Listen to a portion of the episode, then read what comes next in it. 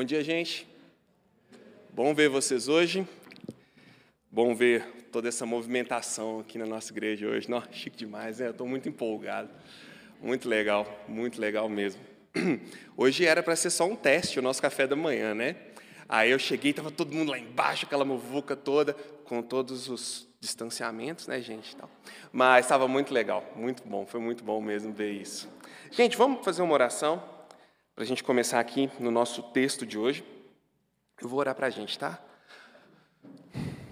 Senhor Deus, esse momento agora nós vamos nos colocar diante do Senhor, nós vamos abrir o sagrado texto da tua palavra para receber o ensino que, que Ele tem para nós. Nós confiamos no Teu poder, no Teu propósito soberano para a vida da nossa igreja, no Teu propósito soberano para as nossas vidas. Nós queremos confiar mais, nós queremos crer mais, então nos ajuda, porque a gente sabe que a fé vem pela, pela pregação, pelo ouvir a Tua palavra, então fortalece a nossa fé nessa manhã. Nós sabemos também que o Senhor ama a tua igreja muito mais do que nós, muito mais do que eu. A igreja é tua, o Senhor morreu por ela, o Senhor zela por ela, como quem tem até ciúmes, Paulo disse. Então, faça a tua obra nessa manhã. Esclarece a nossa mente e prepara o nosso coração. Também te peço, Deus, que o Senhor repreenda o inimigo, o diabo, que ele não nos atrapalhe. Ele não é bem-vindo aqui, nunca será. Que a nossa mente possa estar concentrada no que a tua palavra tem para dizer. Eu faço essa oração pedindo realmente que o Senhor fale apesar de mim, em nome de Jesus. Amém. Gente, vamos lá. 2 Timóteo, capítulo 3. 2 Timóteo, capítulo 3, do versículo 1 ao versículo 9. 2 Timóteo 3, 1 a 9. Eu vou usar a nova Almeida atualizada para ler o texto da passagem e os textos durante a pregação eu vou usar a NVI, tá bom?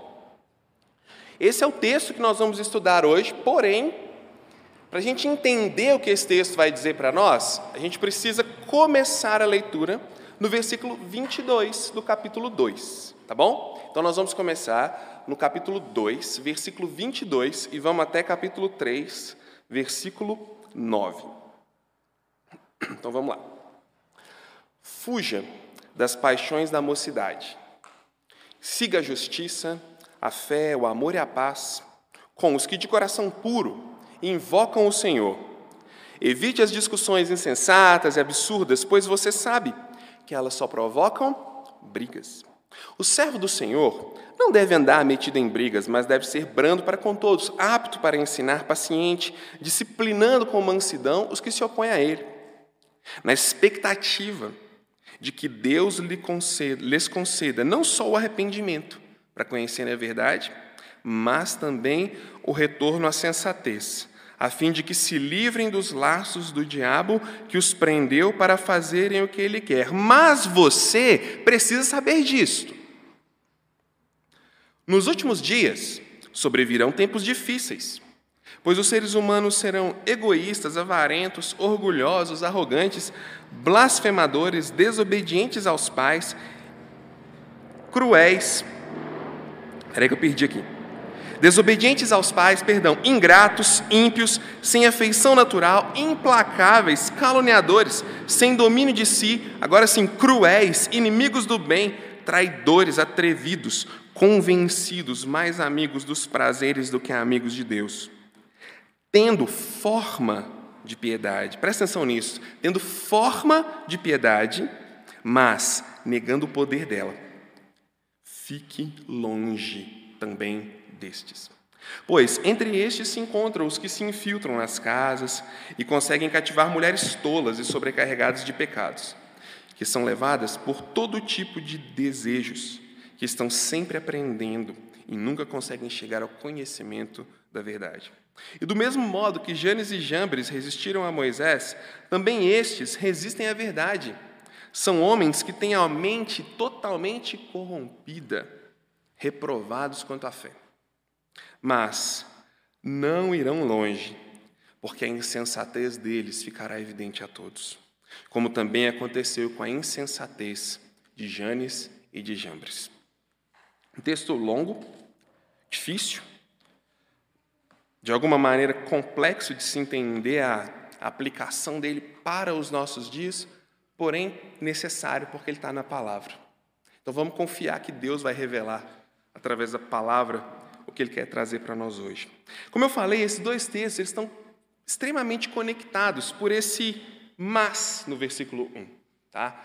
Se a gente lê do versículo 1 ao versículo 9, sem considerar o que foi dito antes, se a gente só colocar uma lupinha em cima do 1 ao 9, vai ficar um negócio esquisito de entender. Vai parecer o seguinte, vai parecer que ele está falando assim, olha, lá no final dos tempos vai ficar tudo muito ruim, muito difícil. Mas isso a gente, a gente assiste jornal, né? A gente não precisa de ver escrito uma revelação na palavra de Deus para saber que a coisa está tá complicada, é, não é verdade? Então não, não, faz muito sentido. Ah, nos últimos tempos os homens serão, isso, os seres humanos, né, serão isso, isso, isso e aquilo outro. Mas quando a gente liga com o texto anterior, ele, ele ganha um pouco mais de vida ele faz um pouco mais sentido. Porque olha só, no texto anterior, o que, ele falou para Timóteo? Ele falou: Timóteo, é o seguinte, anda junto com quem de coração puro invoca a Deus. Anda junto com esses. Seja brando, seja manso, tenha boa vontade para ensinar, uma vez, duas vezes, três vezes, quatro vezes, sem levantar a voz, sem perder a paciência, com a melhor expectativa possível. Então, olha só, Timóteo, ensina com a melhor expectativa possível de que Deus vai fazer alguma coisa. Mas eu tenho que te falar uma coisa, cara. Nos últimos tempos, as coisas serão difíceis. Lembra? A gente está falando de motivação nessa carta. Paulo motivando Timóteo, um jovem pregador na casa dos seus trinta e poucos anos, a liderar a igreja num momento de muita tensão, porque muitos ensinos contrários ao evangelho estavam fervilhando naquela comunidade. E ele motiva ele com o quê? Eu já falei isso várias vezes. Ele motiva ele com os benefícios, né? com aquilo que é bom, mas ele mostra também a realidade. Por quê? Estar motivado sem entender a realidade é estar enganado.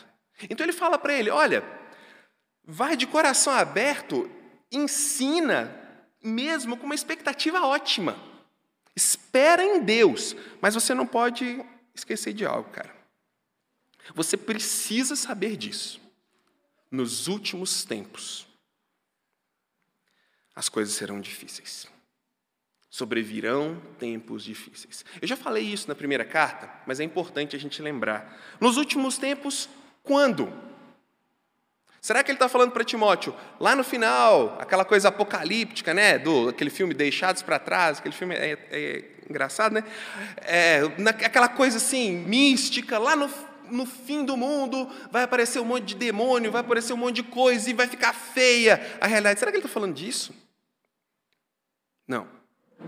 A concepção de últimos tempos para eles, ela começa, ela começa quando Jesus volta, quando ele volta para os céus. A partir daquele momento, eles têm uma urgência muito grande na volta de Jesus e uma expectativa de que poderia acontecer a qualquer momento. Na cabeça deles não era algo assim, longe, talvez para nós ainda fica uma coisa assim, ah, a volta de Jesus, quando? Ah, sei lá, pode ser qualquer momento, daqui a 100 anos, 200, mil, daqui a um minuto. A gente fica um pouco perdido nisso, mas para eles, era um negócio assim, eles deviam andar na rua olhando para cima. Dava um trovão, o pessoal, opa, será que é agora? Não, não foi dessa vez. Era uma expectativa. Então, para ele, ele não está falando de algo que vai acontecer.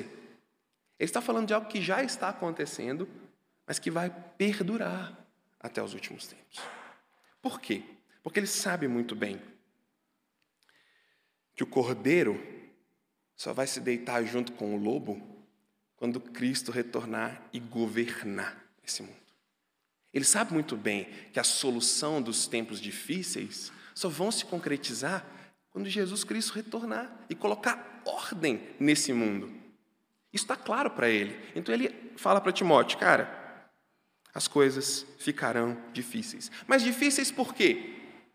Note bem, ele não está falando que de repente o tempo, o cosmos, vai se tornar um lugar difícil, não. O, os tempos serão difíceis por causa das pessoas. Ele diz: você tem que saber de uma coisa: Você pode ter a melhor expectativa do mundo. Mas os seres humanos vão dificultar as coisas. Os seres humanos serão difíceis. E aí ele dá uma lista aqui com vários itens.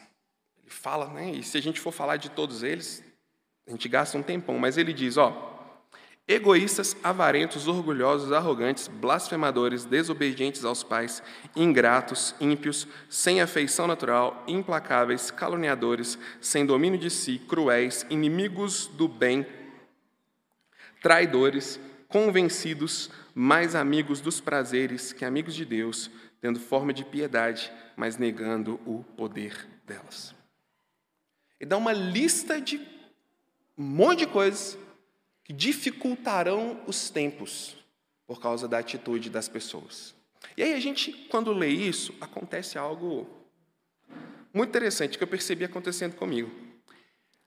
Eu fui lendo esse texto e sempre colocando isso aqui fora, sabe? Eles. Era sempre eles, porque eles serão arrogantes, egoístas, avarentos, desobedientes, eles serão, eles serão, eles serão. E aí eu comecei a, a procurar o significado dessas palavras e tentar entender um pouco melhor o que elas, o que elas tratavam. E aí eu peguei o, alguns significados do que o autor quis dizer com a palavra que ele usou. Porque eu já falei isso aqui várias vezes. A língua grega, ela transmite uma riqueza muito maior do que o português. Ah, eu amo sorvete, eu amo chocolate, eu amo minha esposa, eu amo Deus. É uma palavra só para várias coisas, né? No, no, grego já é diferente. Tem uma palavra para um amor mais profundo, uma palavra para uma amizade, uma palavra para um gostinho assim qualquer, como um gosto de chocolate. Ela é mais rica. Então, olha só algumas definições aqui. Egoístas. Trata somente dos seus interesses. Hum, não tem muita novidade, né? Avarento, que ama o dinheiro Orgulhoso, fanfarrão, que se diz alguma coisa, mas não é. É como se fosse uma pessoa que se diz muito corajosa, mas na hora do, do perigo, ela é a primeira a se esconder debaixo da cama. Arrogante, altivo. Lembra em Pedro, 1 Pedro, capítulo 5, versículo 5, dizendo: Deus resiste ao soberbo, mas ao humilde concede a sua graça. Esse arrogante aqui é a pessoa que Deus resiste. Blasfemador, aquele que insulta uma divindade. Desobediente aos pais, aquele que desconsidera a autoridade mais básica na vida de uma pessoa. Ingrato, que não corresponde a um benefício recebido. Ímpio, que faz oposição àquilo que é sagrado, que não vê valor em nada sagrado. Sem afeição natural, não tem a menor empatia. Olha para o sofrimento do outro, olha para a dor do outro e não sente nada. Não tem afeição, não se comove, não se deixa tocar. Implacável, irreconciliável. Não tem disposição nenhuma de negociar, não tem disposição nenhuma de encontrar um equilíbrio para o bem. Caluniador, que se envolve em calúnias, que fala mentiras, sem domínio de si, dominado pelas paixões que nós falamos na semana passada, cruel, selvagem, sem misericórdia, inimigo do bem. Essa foi que eu achei mais interessante. Inimigo do bem é aquele que não ama o bem comum, mas deseja o bem comum. Olha que, que definição interessante. Ele não está nem aí para o bem de todos, mas o bem comum que pertence a todos, ele quer colocar a mãozinha dele lá. Não tem interesse no bem público, mas deseja o bem público. Traidores, essa não tem novidade, é aquele que trai. Convencido, impetuoso, imprudente, atrevido, mas um idiota. Olha só, mete a cara, faz e acontece, mas faz tudo como um tolo.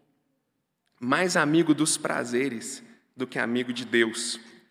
Maior desejo, maior afeição por ser governado por si mesmo do que ser governado por Deus. Em outras palavras, prazer no comando. Por último, tendo forma de piedade, mas negando o poder. Tem uma estrutura, uma aparência de bondade, uma aparência de santidade, uma aparência de piedade. Vocês lembram o que é piedade? É uma consciência dirigida por Deus, centrada em Deus e que permeia tudo o que fazemos. Tem uma aparência.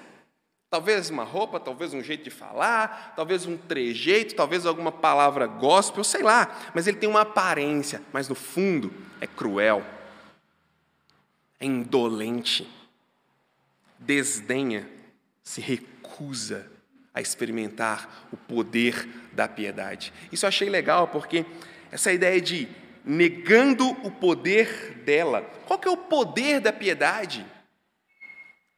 Qual que é o poder que a piedade traz para nós? Ele fala isso no, no primeiro livro dele. A piedade com contentamento. Sim, isso é bom.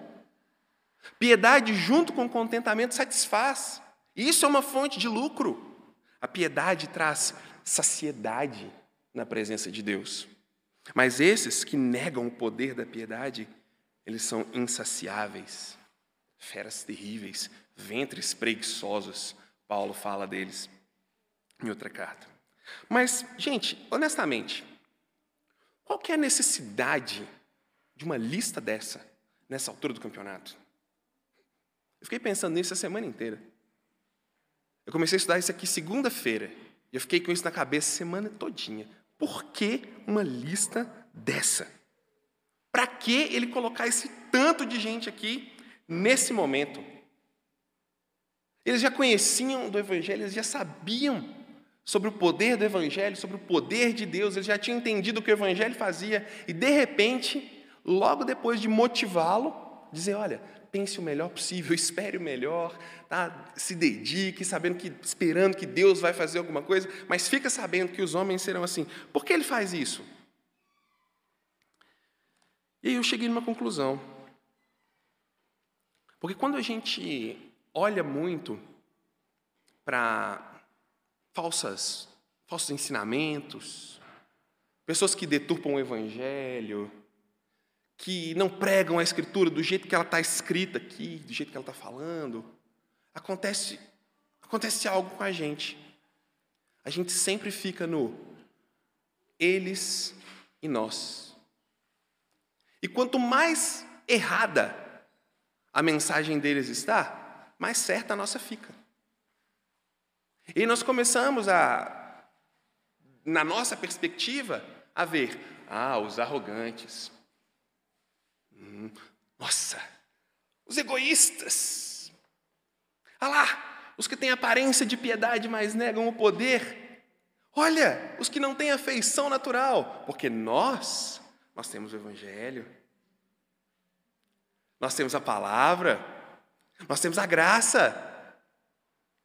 Mas olha, se eu começar aqui em desobedientes aos pais, e crianças, é, né, meus filhos? É eles, são eles. Se eu colocar, ó, sem afeição natural, sem empatia. Não, eu tenho muita empatia. Tá bom. E o que, que você sente no seu coração no trânsito quando alguém faz uma coisa errada e você faz assim?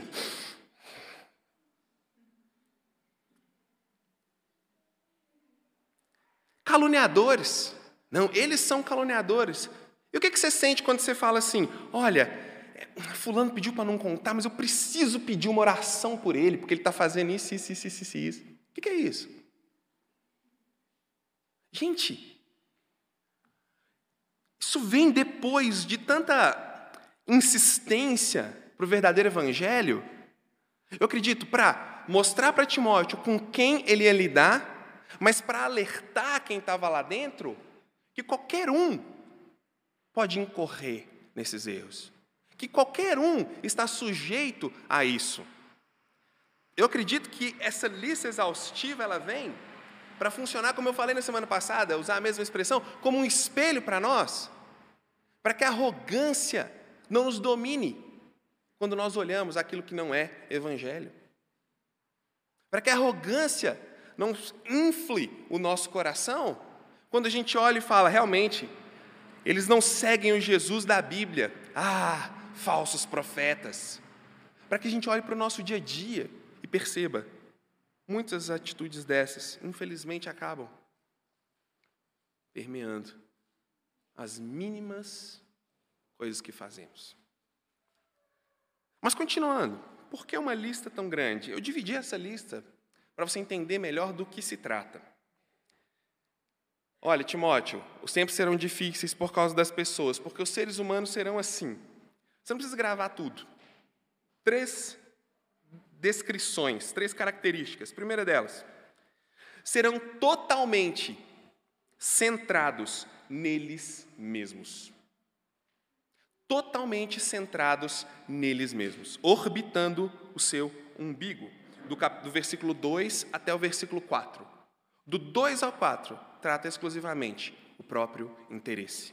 Olha lá, Filipenses capítulo 3, versículo 19. Filipenses 3, 19.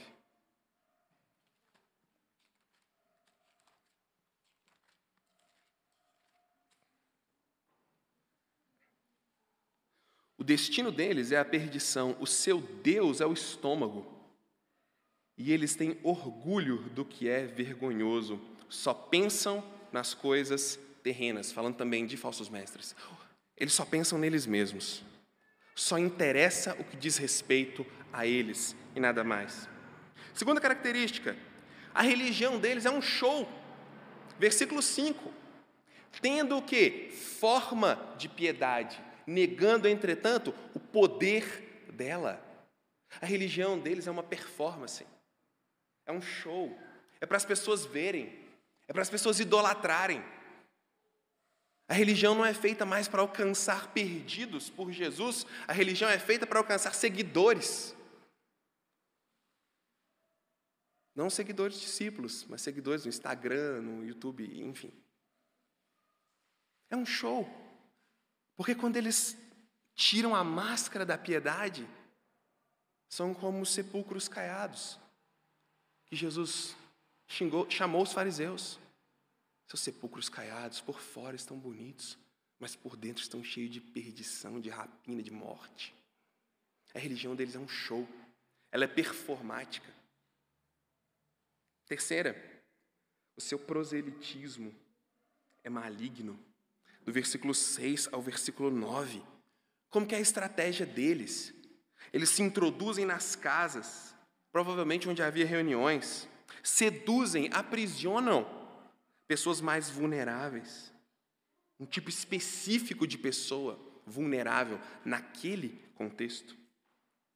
Tito, capítulo 1, versículo 11, fala algo sobre isso. Abre lá. Tito, capítulo 1,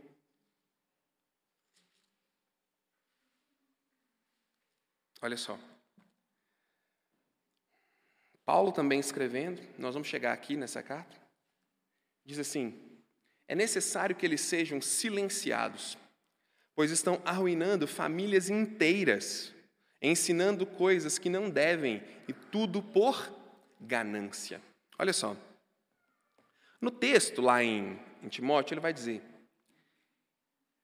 Pois eles se infiltram nas casas e conseguem cativar mulheres tolas sobrecarregadas de pecados que são levadas por todo tipo de desejos. Aí, aquela vozinha vem, tá vendo? Paulo está chamando as mulheres de tolas, sabia, machista, né? Ah, não, Paulo é um arbitrário, está xingando as mulheres, falando que mulher é menos inteligente, né?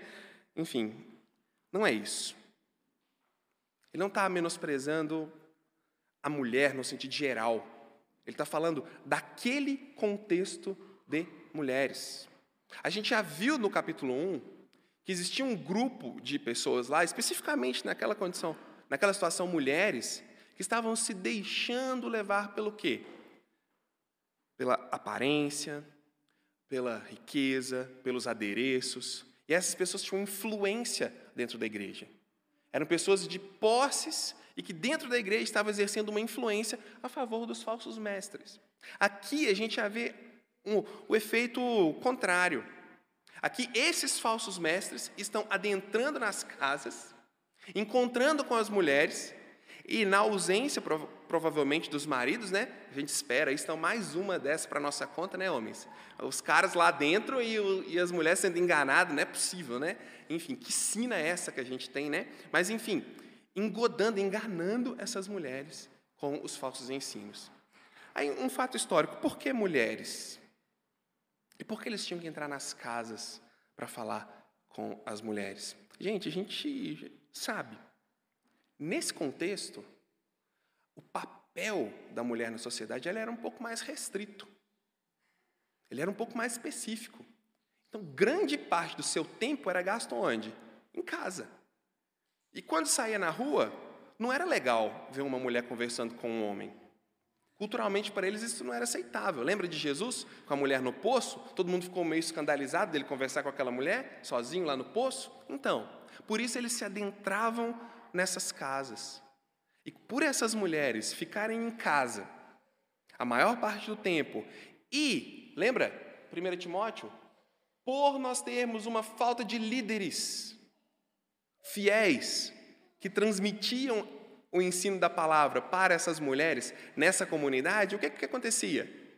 As mulheres ficavam ignorantes, sem conhecimento da verdade, e abertas a qualquer tipo de ensino, abertas a qualquer tipo de, de palavra que alguém tivesse capacidade de convencer. Lembra que eu falei semana passada? O problema é que faz sentido.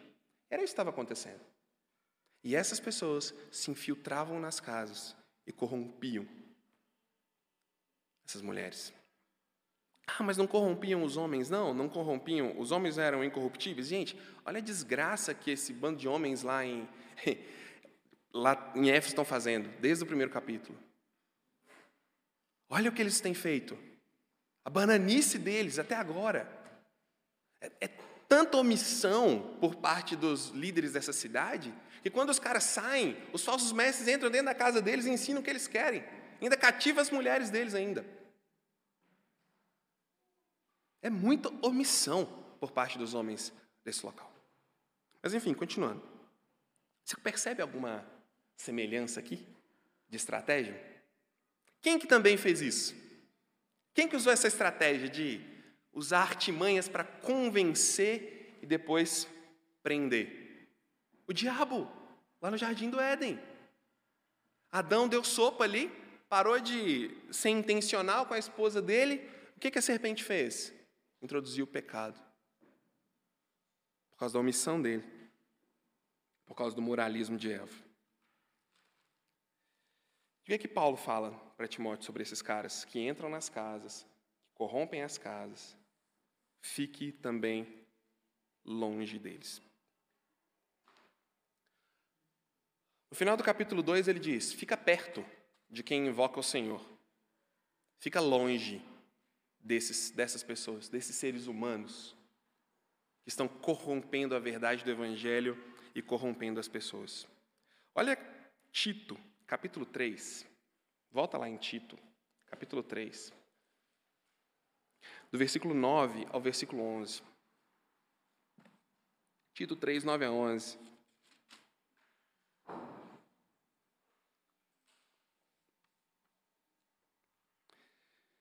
Evita, porém, controvérsias tolas, genealogias, discussões e contendas a respeito da lei, porque essas coisas são inúteis e sem valor.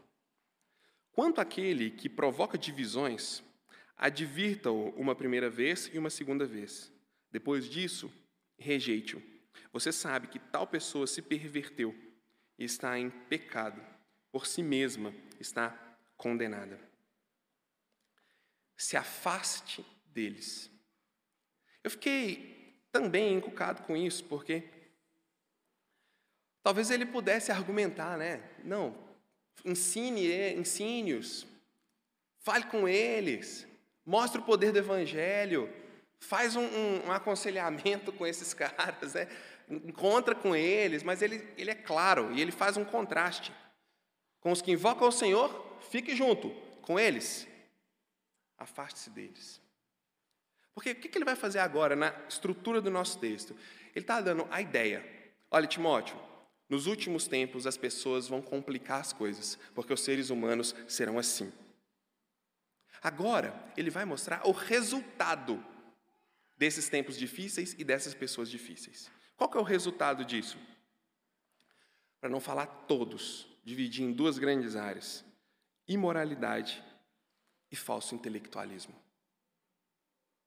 Imoralidade e falso intelectualismo. Abre sua Bíblia aí em 2 Pedro, capítulo 2, versículo 10 ao versículo 14. 2 Pedro 2, do versículo 10 ao 14.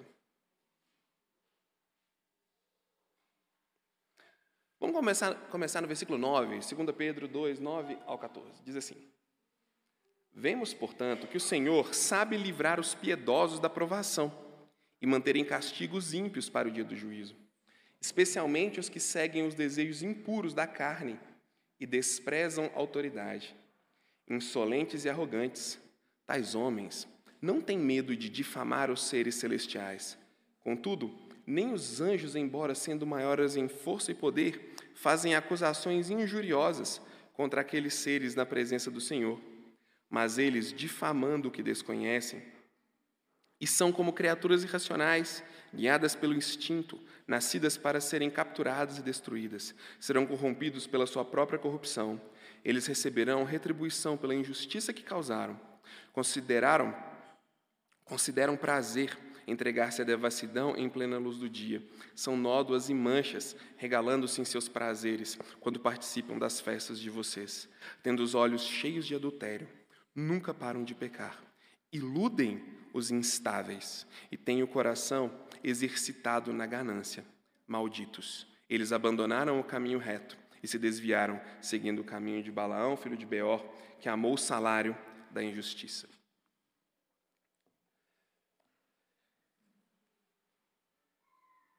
Falsa intelectualidade e imoralidade.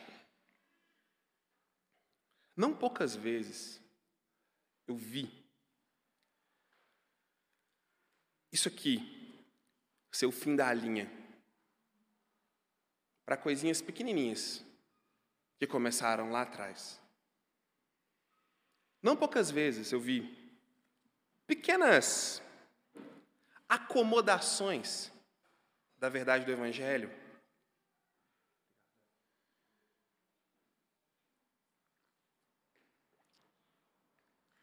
Pequenas adaptações da verdade do Evangelho se maximizarem até o ponto de grandes escândalos, grandes destruições, igrejas devastadas, pastores destruídos, líderes da igreja completamente humilhados, igrejas divididas. Porque lá atrás, ah, vamos abrir uma brechinha nisso aqui, porque se a gente pregar assim, metade da igreja vai embora, metade da igreja para de dar o dízimo, e a gente começa a adaptar um pouco as coisas. Falso intelectualismo. Gente,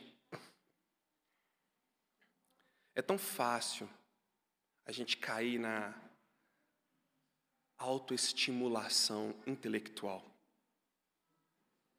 De simplesmente buscar coisas que vão fazer todo sentido, mas que não levam a lugar nenhum, como ele falou lá no capítulo 1 de 1 Timóteo. De gastar nossa mente com aquilo que nos faz sentir muito inteligentes. Isso, isso é uma coisa pitoresca. Nós gostamos de nos sentir inteligentes. Nós gostamos de falar coisas legais, nós gostamos de mostrar que nós dominamos um ou outro assunto. Mas às vezes, nós queremos isso só para a gente se sentir bem como um autoestímulo intelectual.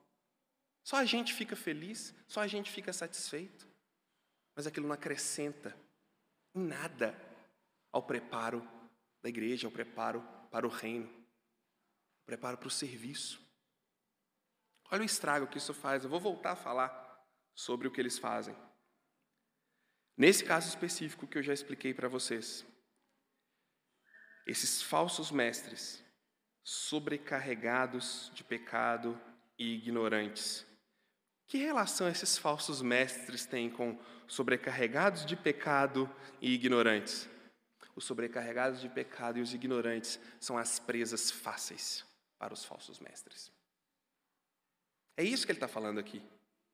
Pessoas dominadas por suas paixões, pessoas que pensam somente nos seus desejos, que estão sobrecarregadas dos seus próprios pecados. Olha essa palavra, sobrecarregado é alguém que está carregando sozinho os próprios pecados. Lembra de Davi? Salmo 32, do versículo 3 ao versículo 5, ele fala: Enquanto eu me calei, o meu pecado comia os meus ossos, era como um câncer dentro de mim. Tiago, capítulo 5, versículo 16 vai dizer: Confessem os seus pecados uns aos outros. Gálatas capítulo 6 vai dizer: levem as cargas uns dos outros, e assim cumprireis a lei de Cristo. Pessoas sobrecarregadas com seus pecados, que não confessam, que não caminham juntos com outras, são presas fáceis para falsos mestres. E o fim disso, como eu falei, quase sempre é imoralidade e falso intelectualismo. Pessoas ignorantes em relação à verdade do Evangelho são presas fáceis pessoas sobrecarregadas de pecados, levadas por todo tipo de doutrina e ensino, que estão sempre aprendendo e nunca conseguem chegar ao conhecimento da verdade. O que é isso? Será que ele esquece? Está sempre aprendendo, mas não chega ao conhecimento da verdade. Então ele estuda, esquece, depois tem que estudar de novo. Será que é um problema de memória de curto prazo? Não. O que é isso? Tudo serve. É falso senso crítico. É a, falsa, é a falta de apego com a verdade. É não segurar com mãos muito, muito fechadas a verdade. É ser levado por qualquer coisa que faz sentido. É ser impactado por qualquer pregadorzinho da internet. É ficar maravilhado com qualquer textozinho que lê no Instagram e faz sentido. Oh, que legal! Isso é aprender sempre e não chegar no conhecimento da verdade, não ter apego à verdade do Evangelho, não ter como cara a verdade do Evangelho, como inegociável a verdade do Evangelho. É ter medo de ser chamado de mente fechada, de conservador. É ter medo disso tudo. Ah, não, então, não, não, não, não, vamos, vamos dialogar aqui, vamos colocar tudo na mesma mesa. Vamos colocar tudo aqui, é tudo igual, ó. Evangelho, aquele outro ensina, aquele outro ensina, é tudo, tudo a mesma coisa, tudo mesmo, mesmo nível. Vamos, vamos dialogar aqui, ó, faz sentido, é mesmo. Gente, espera aí. É esse tipo de gente que é presa fácil para os falsos mestres. Porque não é sólido. Porque é muito líquido. A verdade se dissolve muito fácil. A verdade é muito facilmente quebrada. Os argumentos chegam muito rápido, no profundo do coração, e eles são presas fáceis. O que ele está dizendo? A verdade do Evangelho tem que ser cara, tem que ser preciosa, inegociável. Quem são presas fáceis, então, para os falsos mestres? Pessoas sobrecarregadas de pecados, que não confessam, que não caminham junto com ninguém. Quem são presas fáceis para os falsos mestres? Os ignorantes em relação à verdade do Evangelho, que não procuram se aprofundar no conhecimento da verdade do Evangelho e é levado por qualquer qualquer verdadezinha que faça sentido. E aí ele continua: e do mesmo modo que Janes e Jambres resistiram a Moisés, aqui ele está falando, você lembra dessa história? Quando Moisés chega lá no Egito, né? O que, que ele faz? Deus fala para ele: ó, vai lá falar com o Faraó, pega aí o seu cajado, chega lá você joga o seu cajado no chão, ele vai virar uma cobra. Está lá em Êxodo capítulo 7, 11 a 12, depois versículo 22. Vamos ler lá? Vou, vou contar a história, não, vou ler para vocês. Êxodo 7.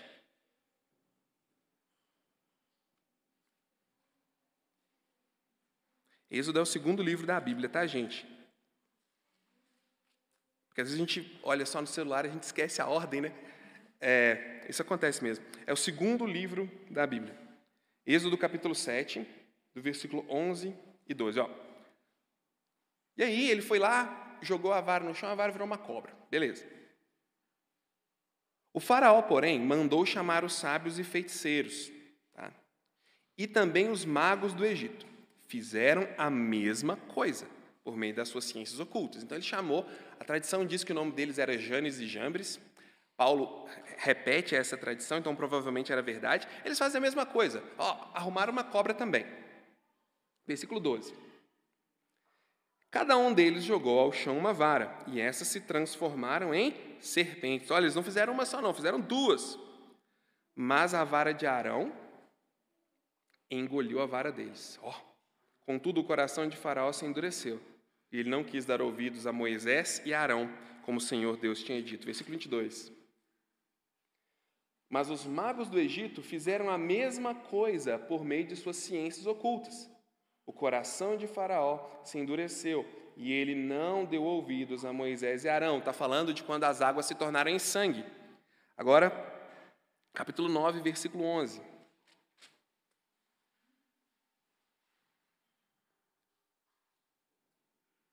Nem os magos podiam manter-se diante de Moisés, porque ficaram como cobertos de feridas, como os demais egípcios. Está falando das feridas, das úlceras que sobrevieram sobre eles. Os magos não conseguiam mais fazer o que eles fizeram.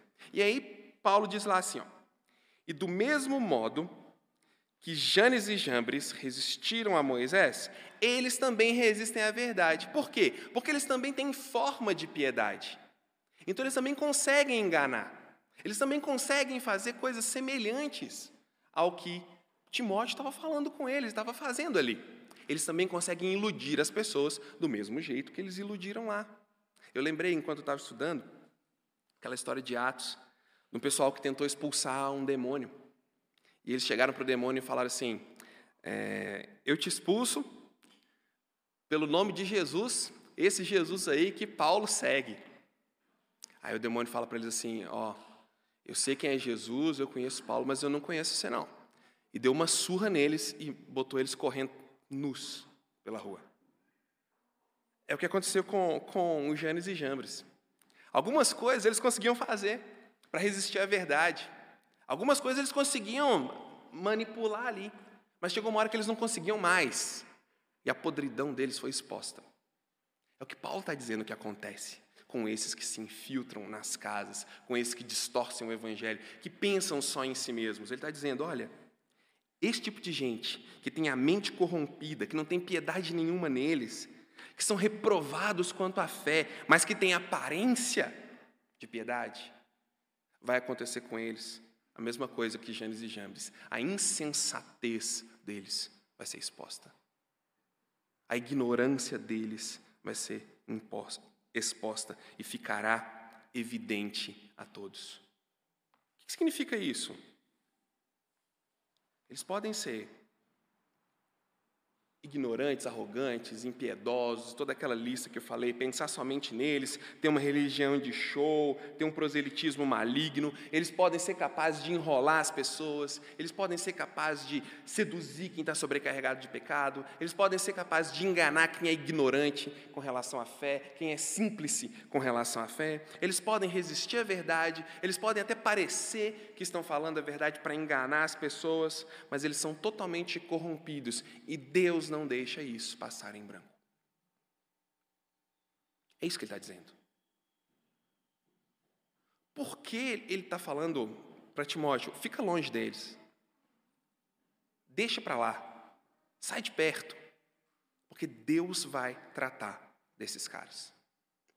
E a insensatez deles, que muita gente não consegue ver, porque são ignorantes ou porque estão sobrecarregados de pecados, essa insensatez vai ser exposta, vai ser mostrada. E eles vão, como Gênesis e Jambres, ser envergonhados. Que conclusão que eu tirei disso aqui? Primeiro, os dias serão difíceis por causa de pessoas.